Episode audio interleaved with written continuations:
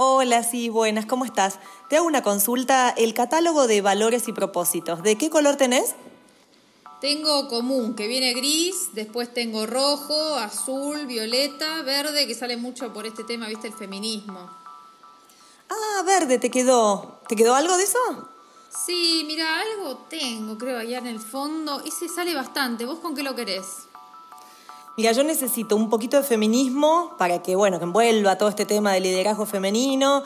Y así que, bueno, del verde me voy a llevar dos bidones. ¿Rosa? Porque, para, para, mujeres, rosa, algo de naranja, trabajo social, ¿te quedó? Mira, naranja no tengo mucho porque ahora con esto de la cuarentena sale mucho el tema del trabajo social y toda esa pelota. Rosa te lo debo porque lo de mujeres, impacto, pum, ya este año agotado. Así que te lo debo, pero naranja, bueno, vas a andar bien con eso. Dame entonces, pará, cerremos así, mira. Dame dos, eh, tres, tres en total voy a llevar. Dos de verde y uno de naranja. Y para, para, para, meteme un celeste y blanco para que sea todo el tema local, Ah, argentino, sí. eso. Así le pongo un poquito también. Dale, perfecto. Mira, vos cuando llegues a tu casa agarrás la marca y le vas tirando con los bidones todo el humo uno por uno. Así se le impregnan bien los valores a la marca, ¿eh?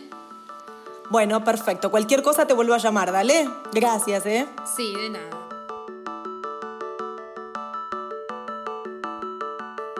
Cuando tenés una marca a la que querés ver crecer, no existe tal cosa como un vendedor de valores. Y hoy cada vez funcionan menos los vendedores de humo. En Papa nos consideramos libres de humo y nuestra forma de contar lo que hacemos, de comunicar, es haciéndolo y mostrándolo. Nos ahorramos los bidones.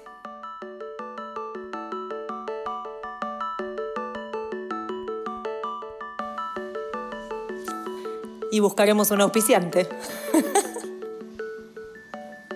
Auspicia este episodio Raulito Ahumados, que te vende bidones, te vende humo, todo al mejor precio.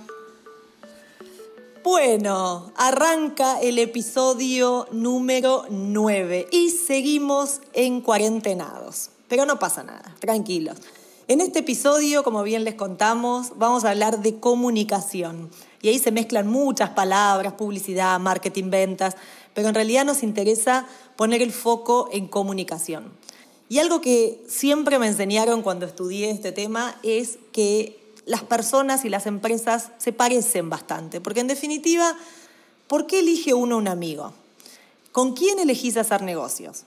En el caso de las personas, claramente los valores son súper importantes y se muestran o se ven a través de las acciones. Eh, es la manera en que uno se relaciona con otro, en los gestos, no sé, la forma de reaccionar ante determinadas circunstancias. Todo eso forma parte de la comunicación y de la forma de ser de las personas, que en realidad están mostrando sus valores. Lo que siempre decimos con Ro es que muchas de esas cosas eh, también la tienen las empresas. Las empresas que quieren ser más humanas, eh, no es un trato tan diferente. O sea, los valores de las empresas no se ven en un papelito impreso y pegado en la fábrica.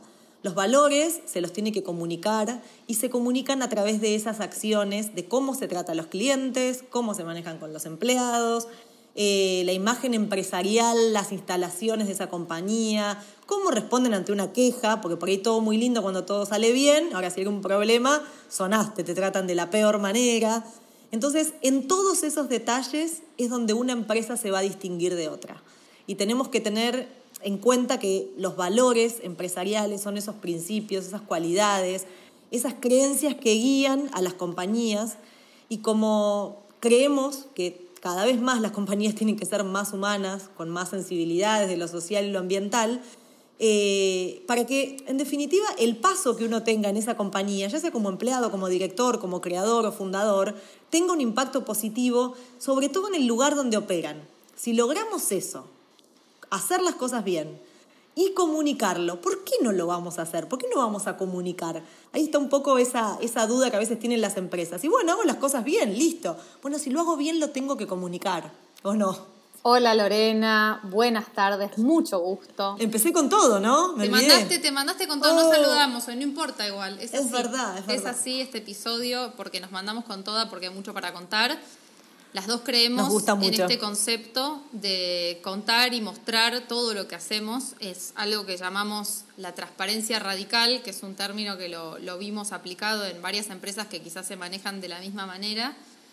Y como decía Loren, si lo haces, ¿por qué no lo vas a contar y por qué no lo vas a mostrar? Tuvimos un ejemplo hace poco, Loren me contaba recién de un ejemplo de una donación de ropa de niños, ¿no, Lo? Sí, ¿sabés que escuché el otro día? Amo a Benito Fernández, es súper transparente con lo que hace. Y estaba en la tele contando justamente que le preguntaban cuáles eran los aprendizajes que había sacado esta cuarentena. Y él dijo que no hay que ocultar nada, que es momento de no ocultar. Y dio un ejemplo que él había hecho una donación con prendas de indumentaria de niños que tiene su hija. Y habían hecho la donación y habían publicado una foto de niños recibiendo esa donación, creo que era en el norte, y que había tenido un montón de comentarios divinos, pero que uno de los comentarios decía, ¿por qué mostrarlo? Si en realidad lo estás haciendo, ¿para qué lo mostrás? Y él decía que en otro momento tal vez hubiera, no sé, ocultado ese comentario, y él decide mostrar todo, no ocultar nada. Y en realidad, si lo está haciendo y está mostrando esa carita de ese nene feliz, ¿por qué no mostrarlo? Porque eso puede contagiar, es una buena acción y puede contagiar positivamente. Y es parte del ADN de la marca de Benito hacer este tipo de acciones. ¿Por qué las vas a ocultar y no las vas a contar? Si a alguien no le gusta ver esa realidad, bueno, lo lamento, pero es su forma de, impactar también. Así es. Y nosotras hablamos de que decir sin hacer es un simple relato. A las palabras muchas veces uno dice que se las lleva el viento. Entonces, hoy vamos a entrar primero en este concepto de dos principios que tenemos para, para contar, que tiene que ver con lo que es el storytelling y lo que es el story doing. Como la diferencia entre esto de contar y hacer. Ahí eh, no me puedo acordar, me voy a acordar y lo voy a poner al final del episodio. Eh, esta frase que decía un español que vimos una vez una charla, me acuerdo hace unos años, que decía hacer is the new decir, que me Sí, quedó me muy encanta. grabada.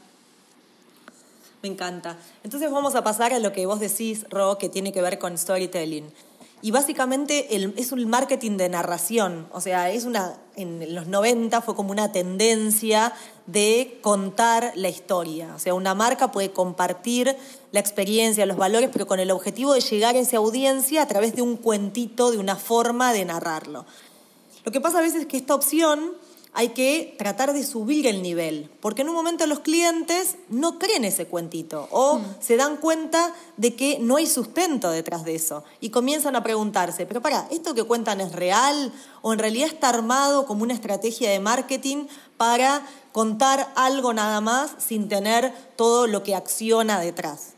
Y yo cuando veíamos esto con Ro decía, bueno, por ahí me toca contar esto a mí, porque yo en realidad estudié en los libros de marketing y de comunicación tradicional y el contar historia era como una novedad. O sea, ya eso está pasando y más allá de contar la historia, hay cuestiones superadoras que tienen que ver con hacer que esas historias sean creíbles, porque justamente si no lo son es porque no hay nada atrás que lo pueda sostener.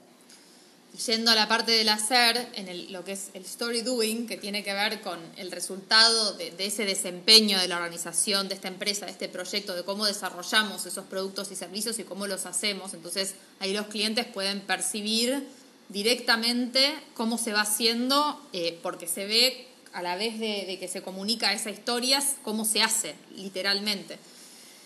Entonces, y tiene que ver también mucho con, a partir de los hechos, que los clientes lo ven como cosas tangibles y concretas realizadas, esto de contar y que se genere esta como cosa que corre, como que corre el boca en boca, ¿no? El famoso eh, boca en boca entre los clientes que también hace que, vaya creciendo la idea y la, concepción y, la idea, el ideal de esta marca, ¿no? Que se va construyendo.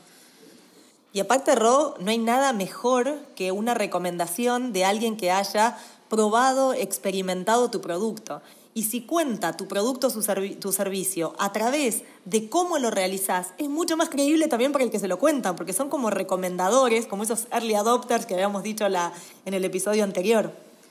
Antes, por ejemplo, si nos retrotraemos a la época de Don Draper, eh, que realizaban y realzaban cualquier producto tomando old fashions y fumando en ese glamour de, de la avenida Madison, en esas, en esas escenas de Mad Men, era como unidireccional. Ellos inventaban y le ponían toda esta magia a los productos y armaban estos pósters y estas comunicaciones ahora es como que tenemos todas estas herramientas que hacen que podamos contar en el día a día cómo se va construyendo nuestro proyecto y eso hace que estas ficciones vendibles que habían antes queden como viejas y desactualizadas. Lo que, lo que hay que mostrar ahora tiene mucho más que ver con esto, esta idea de la trazabilidad, de la autenticidad y esta palabra que nunca la voy a poder traducir que es accountability, ¿no? ¿Qué hay atrás de la marca real? O sea, poder contar con que lo que uno está comprando atrás tiene todo eso y sabe hasta cómo se fue haciendo. Entonces, nuestro branding, nuestra forma de contar, nuestra, nuestra forma de, comunicar tiene que ver con algo muy simple, que es que nosotras mostramos lo que hacemos y lo que somos. Nosotras no somos personajes ficticios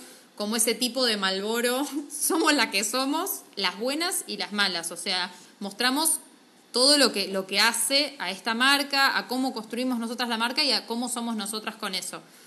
Y, además eh, pensaba mientras te, escuchaba, Ro, que tal vez eh, la persona que mira un producto no está comprando solamente ese producto, sino todo lo que está detrás. O sea, en definitiva, nosotros muchas veces decimos todo lo que está adentro de ese producto, intrínseco, como ese propósito, esa acción de por qué lo estás haciendo. Y, y tal vez te dispara la compra algo que tiene que ver con una mano construyéndolo o un espacio de tu oficina o de tu fábrica. O sea, es transparentar ese momento del hacer para darle más ganas de pertenecer a esa marca, de ser parte. Sí, y otra parte muy importante de, cómo empezamos nosotras a contar y a comunicar mejor lo que hacemos tiene que ver con contar toda la historia. Si ustedes bucean un poquito en Instagram, en el mío, en el personal o en el de Loren, eh, y hasta si van al principio de, de, lo que es el timeline de Darabi, van a encontrar a mí fotos mías, de Loren en la fábrica, de, las cosas tiradas, de cuando Darabi eran solo tablones. Van a encontrar en nuestro blog de Darabi el manifiesto, que era como ese master plan que lo escribimos antes de que estuviera la fábrica hecha, antes de haber, no sé, tirado la primer pared abajo o sacado el primer pedazo de madera que estaba tirado en, el edificio abandonado que fue nuestra fábrica. ¿Y por qué nos mandamos a hacer eso? No fue porque, o sea, queríamos contar la historia desde el principio, porque sabíamos que la íbamos a hacer y porque no nos daba miedo mostrar todo eso, porque bueno, en general tenemos esta tendencia a mostrar todo, pero aparte porque teníamos la visión de que lo íbamos a hacer, y entonces eso hace que sea mucho más como poderoso, porque vos vas para atrás y vas a ver todo ese timeline hecho, y no es una cosa ficticia que nos pusimos a contar de acá para atrás, sino que es algo que fue sucediendo y también hicimos partícipes a nuestros conocidos, amigos y los seguidores que teníamos en ese momento de nuestras marcas anteriores, de todo este cambio y toda esta transición. Entonces al final terminó siendo mucho más fuerte en el momento de abrirlo porque ya todos venían siendo participantes de esa creación, de ese nuevo proyecto y se sentían como parte. Me encanta y acá hay que decir algo, como siempre decimos, no les vamos a mentir.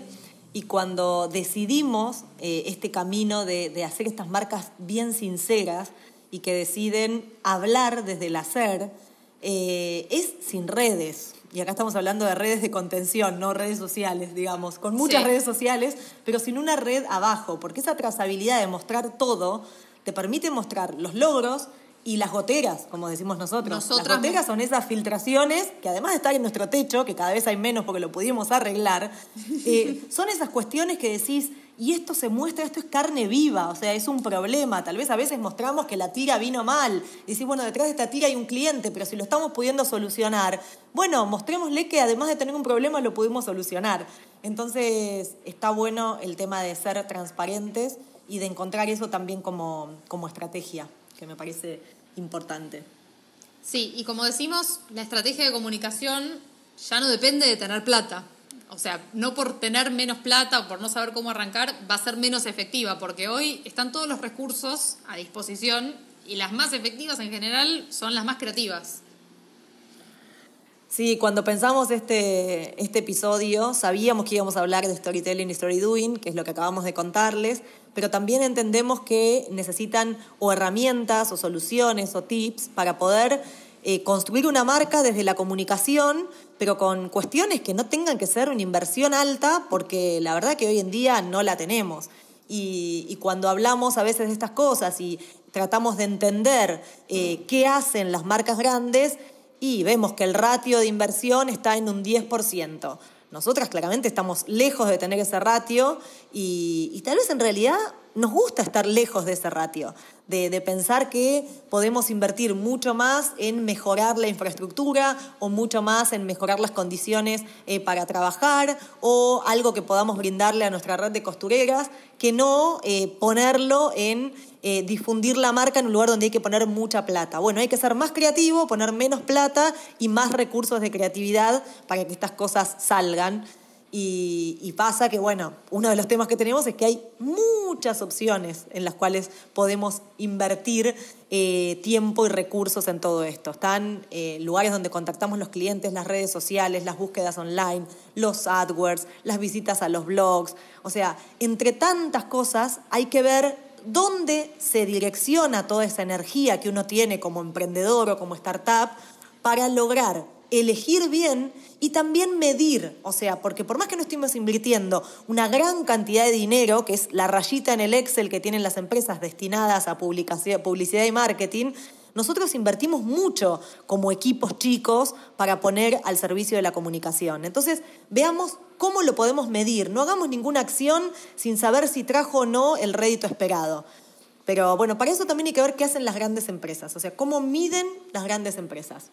Siempre pensemos y les proponemos que ustedes piensen, porque nosotras lo pensamos así, cuál es el retorno que queremos generar nosotras, ¿no? Nosotras quizás preferimos hacer un tipo de acción que nos da un retorno, no sé, más, más, menos, menos pronto que lo que quisiéramos, porque estamos enfocadas en otras partes de, desde nuestra empresa en lo que queremos generar con, con esos productos, ¿no? Entonces tal vez esto que dice Loren de que si miran solamente la planilla y ven cuánto invertimos, es mucho menos de lo que sería tradicional, pero que es lo que tiene que ver con lo que buscamos nosotras como empresa, ¿no? Entonces, ¿a dónde está, qué buscamos como retorno? Las empresas grandes, en general, hablan de este ROI, que bueno, en marketing es ROMI, porque es retorno de inversión, en inglés es Return of Investment, eh, en este es Return of Invest Marketing Investment, porque justamente en eso que es como te ayuda a poner en blanco y negro los beneficios generados por las inversiones en marketing. Por ejemplo, ponemos una pauta en Instagram y queremos saber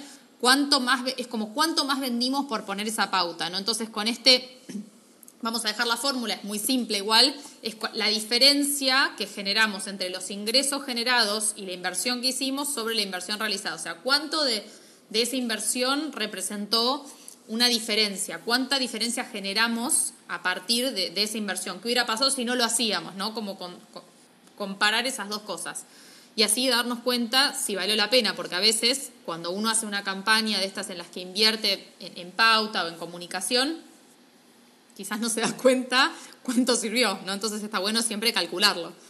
Pero sí está bueno que tengan el concepto, para mí eso es clave, de ver cómo repercute. Si hacen alguna acción entender qué me trajo esa acción, me sirvió, no me sirvió, porque en realidad si no sirve y gastaste mucha energía, mucho equipo, mucha cabeza y algo de plata para hacerla, la verdad es que no tiene sentido repetirla. Entonces les contamos, digamos, mediciones tradicionales, no para que usen esto, sino para que sepan que todo lo que hay que hacer en función de lograr determinado objetivo esté medido y alineado a esos objetivos que vienen proyectándolos. Por eso, hecha esta introducción, vamos a tratar de hablar de, estos tips que sentimos que pueden ayudar para comunicar las empresas y de un modo, no sé si tradicional o no tradicional, pero es como las empresas de nuestro estilo, con propósito, eh, pueden apoyarse. Bueno, y acá arrancamos, ¿te parece, Ron? Vamos con los tips. Número uno. Arrancamos con el uno. Bueno, esto es un error bastante común que tenemos. Queremos decir muchas cosas. Entonces, el uno es definir el mensaje y que no sean más de tres las grandes verticales en las que te apoyas. Porque justamente lo que estamos diciendo es, si tenés poca plata, poco ratio, poco equipo, poco, poco, poco de todo, eh, no tiene sentido que quieras comunicar muchos mensajes, porque obviamente no vas a profundizar en ninguno. Y cuando lograste que una partecita de tu audiencia entienda, por ejemplo, que vos querés generar conciencia en la forma en que se alimentan las personas, y de golpe a los dos meses ya pasaste a venderle algo que no tiene nada que ver con la alimentación, empezás a enfocarte en otra vertical, eh, no da, no te alcanzan los recursos para comunicar tantos mensajes. Entonces, poco está buenísimo en este caso ir a al concepto, digamos, de que menos es más y que siempre, en este caso, menos suma, digamos, porque te da, te da que la información va a ser menos confusa. Y acá puse una palabra un poco polémica, porque se habla hoy en día de las marcas con higiene comunicacional, o sea, limpitas. Así que limpitas. dice Roque es un, no, una marca fuerte, no, no le ha gustado la, el nombre de higiene, pero no importa. Vamos Libre a de avanzar con plástico eso. igual, así que todo bien. Eh, Tal cual. Sí, como ejemplo, para graficar un poco esto, nosotras tuvimos un quilombo interesante con, con Papa y con Darabi, porque teníamos por un lado servicio y por otro lado producto, y encima veníamos de otras marcas, entonces nos costó y fue, un- fue esta la aprendimos como de la manera dura, ¿no? Como dirían los americanos. The hard way la, la aprendimos porque tuvimos que entender bien cómo ser claras para explicar todo esto que estábamos armando. Y en lo que fue Darabi, para nosotras fue fácil decir que definimos que nuestro foco era generar trabajo a mujeres para realizar productos con descartes industriales y hacerlo a través del triple impacto. Y listo, como que tratamos de cerrar en esos tres conceptos para que no fueran más cosas. Obviamente que vos haces el doble clic en Darabi y hay miles de otras cosas para contar que tienen que ver con, con este impacto colectivo, con lo que se generan las mujeres, con el empoderamiento, pero bueno, son todas cosas que van a salir después. Nosotras sabemos que como bajo esas tres cosas estamos con Darabi y que la gente que se relaciona a la marca va a prenderse la lucecita cuando escuche cualquiera de esas palabras. Está perfecto, Roy. Y es verdad que se aprende a veces con el correr del tiempo o de otros proyectos, pero bueno, está bueno transmitir este aprendizaje que es como clarifica uno lo que comunica. Y también en ese tema, para mí es importante revisarlo de vez en cuando y tratar Sí. de siempre ir haciéndolo más claro. Por más de que, o sea, puede ser que tu marca, vos decías antes el ejemplo de una persona que estaba en nutrición y después vira a vender productos y es difícil comunicarlo. Bueno, pero hay que revisarlo y aclararlo. Como que está bueno el ejercicio de ir aclarándolo cada vez más porque se va a ir como limpiando, bueno, no quiero decir la palabra, pero higienizando. Higiene comunicacional. Higienizando. Muy bien, muy bien. Me encanta, Ro. Bueno, el punto dos, digamos, este tip que nosotros consideramos que está bueno es hacer alianzas, pero tiene un pero, ¿sí? Que esa alianza pase por un filtro propio. ¿A qué le llamamos un Cuidado. filtro propio? Con cuidado ¿Eh? siempre. Con cuidado Ojo, siempre. tal cual. O sea, una buena forma, es una muy buena forma la alianza de llegar a audiencias que la otra marca tiene y que vos tenés diferente, entonces unificás esas audiencias y llegás a más. O sea, sería como un ganar, ganar, ganar. Gana el destinatario porque va a tener algún beneficio o alguna cuestión diferente. Gana el aliado y también ganás vos como marca. Ahora, bien, para ver si sí o si no esa alianza, en nuestra experiencia nos parece que lo mejor para no equivocarse es armar un filtro propio, ¿sí? Que tiene que ver con si pasa, como el embudo de ventas que les contamos, si pasa de arriba hacia abajo y pasó todo ese filtro, listo, es ese. Nuestro filtro tiene cuatro pasos. El Anoten. paso uno es muy interesante, es la marca es la marca, pero hay que conocer la persona que está detrás de la marca, ¿sí? Ojo. Porque si en la primera call no le cierra, ¿sí? Sigan tomando un café porque capaz que es divino o divina o divine, todo perfecto, Alerta. pero alerta, ¿sí? Hay que ser muy claro y tratar de hacer tratos comerciales con quien a uno le vibra que eso va a funcionar. Entonces, la persona detrás de la marca es importante, conózcanse antes. Otro punto, evaluar si las marcas comparten los valores. O sea, que cuando quieren comunicar una marca, nunca se pueden aliar a alguien que tenga detrás de esa marca valores diferentes a la de ustedes. O sea, ahí decimos coherencia ante todo. Porque el público, si no, te desnuda esa coherencia y te dice, ¿qué hacen ustedes al lado de esa marca? O sea, como que no les termina de cerrar, ven una incoherencia y tampoco puedes ser muy transparente si estás aliado a alguien que no te cierra por algún tema a nivel valores. El punto tres es que esa alianza te traiga un rédito, porque tiempo te va a llevar, eh, recursos. Entonces, si el rédito puede ser de imagen, o sea, me viene bárbaro estar al lado de esa marca, de plata, porque vendo un montón de, de productos aliados a esa marca o servicio, o simplemente lo hago porque me hace feliz. Ojo con esta. Solamente elijan una al año que te hace feliz, Esta- porque si no te Claro, fundís. Lorena les deja una porque te hace feliz. Más no. El resto tienen que rendir. no. Está bien. Tal cual. Porque si te hacen feliz cuatro al año, no sacas ni plata ni imagen, fundís la marca. O Es sea, como no que da. invertís un poquito en la que te hace feliz porque le pones una ficha porque pensás que va a crecer. Si te hace feliz, muchas veces hemos dicho, si te hace Sí. feliz, Ro, hagamos eso, pero no Es viene ni plata ni uno. imagen. Exactamente. Exactamente. Y el cuarto, que es que esté alineada, esto también pasa un montón. O sea, Esto- hice esto una alianza con y alguien. Y memorizalo, Loren. A ver, que esté alineada a la estrategia que planteaste en frío. Porque nosotros en algún momento analizamos y decimos, bueno, tal mes del año, por ejemplo, en septiembre quiero vender tanta cantidad de macetas por el tema de la primavera. Resulta que teníamos eso como plan, lo pensamos en frío, allá en otro mes, supónganse en enero, y de golpe llega agosto y hacemos una alianza que nada tiene que ver ni con las plantas, ni con las macetas, ni con nada. Entonces, si vos buscas un aliado que esté alineado a esa estrategia que pensaste en un momento para tu empresa. Porque si no, como que cualquier alianza te viene bien. Con ese filtro estamos. Sí, por ejemplo, nosotros ahora estamos viendo alianzas con, con algunos proyectos que tienen que ver justamente con macetas, con plantas, para toda la línea de productos de decoración que hacemos, que está bueno porque, bueno, son complement- complementarios en, en tamaños en materialidades, en públicos, y eso está buenísimo. Y una alianza que hicimos que también funcionó eh, fue hacer bolsos, que hicimos bolsos con descartes para WiWi, que la queremos mucho a Rocío. Rocío. Que para mí es, es el auspiciante perfecto, Wiwi. ¿No estarías divino tomando un cafecito con algo rico Wiwi ahora? Auspicia este episodio de Papa Podcast. Y para ella hicimos unos bolsos que son los clásicos bolsos de Wiwi. Wiwi es un restaurante que siempre trabajó de manera muy desplastificada, entonces como no tenía bolsas, ella siempre tenía unas bolsas que vendía para llevar los productos y nosotras le armamos unos bolsos que son como obviamente mejores que esas bolsas que tenía y que los puede vender para regalar o para llevar productos dentro del restaurante y que ahora con todo este tema del takeaway son un fuego. Así que bueno, esa fue una muy buena alianza.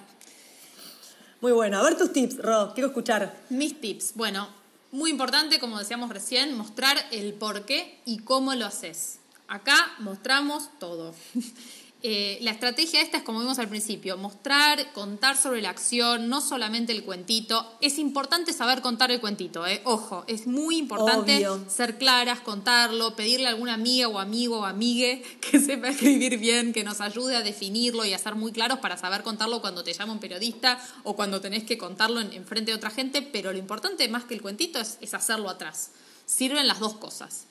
Y bueno, acá, como saben, en Darabi, ustedes prenden el Instagram de Darabi y les va a aparecer Manuela, enseñándonos a pararnos sugestivamente en las fotos sin cosificarnos, Dani haciendo la colada, Loren poniéndole alguna onda a la gotera con algún chorizo que nos manda Hugo de La Pampa, Cami cosiendo en su mundo con los auriculares y no te contesta, Andy, que es la reina de las pymes, nuestra socia, que también es la reina del sin gluten, porque tiene a La Unión, que es el restaurante sin gluten, pero que llega a Darabi con droga, que son esos bizcochitos de grasa, que los odiamos, pero los comemos.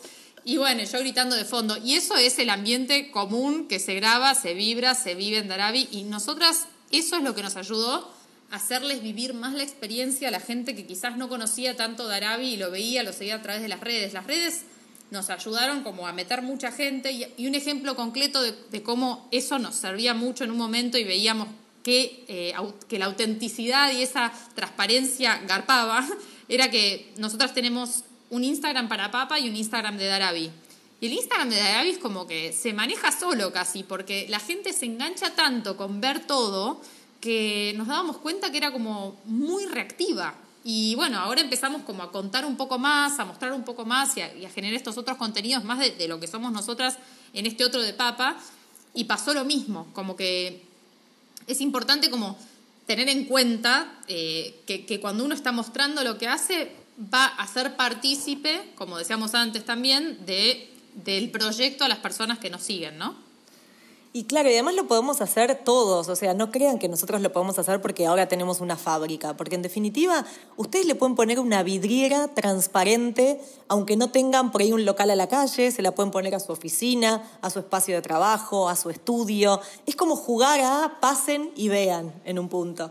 Y eso nos pasó, como ejemplo, nosotros tenemos lo que son las experiencias de Arabi, que comenzaron diciéndonos, podemos pasar a ver la fábrica, podemos ir a ver lo que hacen. Entonces en un momento las institucionalizamos y dijimos, bueno, un día al mes vamos a abrir nuestra fábrica y vamos a mostrar eso que hacemos al que quisiera venir. Nos golpeaban el portón, la gente empezó a llegar y después empezamos a darle un escalón más a eso, avanzamos y hoy en día realmente es una de, uno de nuestros ingresos es que universidades de cualquier lugar del mundo, empresas, eh, por ahí otros proyectos como el nuestro, escuelas, quieran venir a ver la fábrica y ahí eso también lo pudimos rentabilizar y lograr que Vos podés ir a una experiencia abierta, gratis, o podés tener una experiencia exclusiva para la empresa o para el proyecto que te muestre cómo hacer eso y es una manera de lograr algo, demostrar, pero también rentabilizarlo. O sea que es un, buen ejemplo para, para poder tener en cuenta que desde la comunicación a veces surge un paquete de, de venta también. Y eso tiene mucho que ver con el cuarto tip, que hablamos que es aprovechar todos los canales. Cuando hablamos de comunicación, hablamos de contar lo que hacemos y que se entienda. Ayer eh, participé de otro podcast de Nacho de Acámica, em, Tercer Tripulante, después lo van a poder escuchar, que él me preguntó en la entrevista si yo me sentía referente y me cuesta a veces decir que sí, que no. Y le dije que sí, porque. Sí, ro, rezos. Pasa mucho, pasa mucho con, con, Creo que con nosotras, con las mujeres, somos muy de ay, no, bueno, no, como que te da cosa. Y creo que hay que pararse y salir y decirlo. El show up, que decía mi amiga May Gropo, que era como, si haces algo que vale la pena, contalo y salí a contarlo. Entonces, les recomendamos que aprovechen todos los canales y que se, se hagan escuchar, que sean referentes en lo que hacen, que se banquen ser referentes y que tengan voz en los ámbitos donde sus productos o servicios puedan ser elegidos. Yo hace unos años hice una, una pasantía en Young and Rubicam en Estados Unidos, en unas oficinas espectaculares, de esas tipo Don Draper, o sea, literal era Don Draper el lugar. me acuerdo que me hablaba mucho de que teníamos que empezar a contar más nosotras qué hacíamos y esto de posicionarnos y de contar y participar mucho de la marca. Em, y me hablaron en ese momento de hacer un podcast, como que me acuerdo que nos decían eso y recién, bueno, nos llegó la oportunidad por pandemia, por lo que sea, porque teníamos muchas cosas que veníamos pensando que, que teníamos también ganas de relacionarnos con nuestra audiencia, nuestros clientes de otra manera, que este año empezamos a hacer este podcast. Y este podcast es un buen ejemplo de un canal totalmente no tradicional, en donde nos relacionamos de otra manera, damos un contenido que para nosotras es es, algo medio básico que nos sale, pero que creo que a mucha gente, porque a lo largo de los años lo fueron valorando todos los que se nos acercaron, y nos ayuda después a nosotras también a entender qué piensan, qué opinan, conocer más nuestra audiencia, nos hace participar. Así que es como... Y también, Ro, me encanta eso que decís, y ahí no hay excusas de no tengo recursos. La verdad que está Rocío del otro lado, yo mirándola por la camarita, eh, yo estoy desde este lado con un celular, con un cachito de papel para que no salgan las S así. Vamos a subir la foto. igual del otro lado. Tenemos que hacer la foto. no hay recursos, no, no hay excusas acá. O sea, somos nosotras mismas llevando a cabo esto, termino, Ro en un rato lo edita, me manda todo divino, lo repasamos y salió. O sea, no hay que poner eh, la, excusa, la excusa de no tengo eh, plata, no puedo hacerlo, no sé cómo. Bueno, casero. Así. Así que yendo a, esto de aprovechar todos los canales y de pensar cómo pueden hacer ustedes, porque a nosotros se nos ocurrió ahora finalmente desempolvamos esa idea de hacer un podcast y llegar de otra manera, pero lápiz y papel y empiecen a hacer un listadito donde diga, número uno, ¿dónde están mis clientes? ¿A qué charlas van? ¿A qué comunidad pertenecen? ¿Qué les interesa? Número dos, ¿a quién tienen como referente? Porque nosotras tenemos que lograr que si esa es una referencia de nuestros clientes, nosotras también tenemos que ser referencias y estar por ahí. Entonces, ¿cómo llego? Y número tres, también pensar en todos esos otros canales que quizás haciendo esa listita se van a dar cuenta de los que no eran más, o sea, los que no eran tan redituables o tan tradicionales, puede ser que sean sorprendentes y que se lleven como una, una, una grata sorpresa usándolos. Por ejemplo, mucha gente quizás le rinde más dar un taller online gratis que poner pauta en Instagram y como que de ese taller le llegan muchas más compras o muchas más consultas o hace crecer su comunidad mucho más un sorteo, ponele, bueno, ahora que estamos en la era de los sorteos, quizás es mucho más que eh, hacer la pauta tradicional, midiendo esto y lo otro y todos los días y tal. Así que ahí es clave también apelar a la creatividad, como decía Loren, la plata no vale para esto, y a la prueba y error. Me encanta, me encanta, bueno, estamos llegando al final. Eh, creo que hay tanto por hablar de comunicación, porque es un punto que por ahí a nosotros todo lo que vamos repasando, estos conceptos, nos salen como bastante más fácil que otras cosas, porque nosotras eh, siempre lo que, lo que decimos lo estamos haciendo y tenemos muy claro que hay que mostrar y llegar a otros ámbitos siempre a través o desde la base de ese propósito, que es lo que te termina definiendo eh, para dar esos mensajes claros, transparentes, con coherencia y, seguir llegando a distintas audiencias, pero siempre con esa base de, de nuestro propósito, ¿no? Sí, queda mucho para decir, podemos hacer doble clic en algún episodio futuro, si tienen ganas nos pueden dejar sus comentarios en papastudio.co barra podcast, donde pueden votar o decir si, si les interesa escuchar de algo más. Pero el consejo para esto es que siempre vuelvan al porqué de lo que hacen y al para qué, porque ahí va a haber siempre muchas respuestas que los guíen cuando es difícil tomar la decisión de para qué camino ir en la comunicación que es tan importante para nuestras marcas. Me encanta. Bueno, vamos a cerrar este episodio entonces 9 contándoles que el que viene es el episodio 10. si, si Star Wars tiene trilogía, nosotras decidimos que vamos a cerrar la primera temporada con 10 episodios. Es decir, sería una decalogía, una cosa así, de Papa Podcast. Esto lo inventó Lorena y claramente es confuso. No, no tiene higiene, no tiene higiene de comunicación, pero la vamos a dejar. Lo importante es que van a ser 10 y va a ser la primera temporada. Entonces, el que van a escuchar, que es el próximo, va a ser justamente el último y en lo que vamos a hacer es hacer como un repaso, como una especie de índice, de resumen de todo lo que vimos en esta primera temporada. Pero además modo cuarentena, con lo cual para mí tiene un valor mucho más grande porque nos la bancamos guardaditas y haciendo esto desde para adelante. Y bueno, la idea es que sirva de resumen para que los que quieran escuchar ese van a poder también ahí hacer como un ping-pong rápido. Elegir dónde. Y después volver para atrás.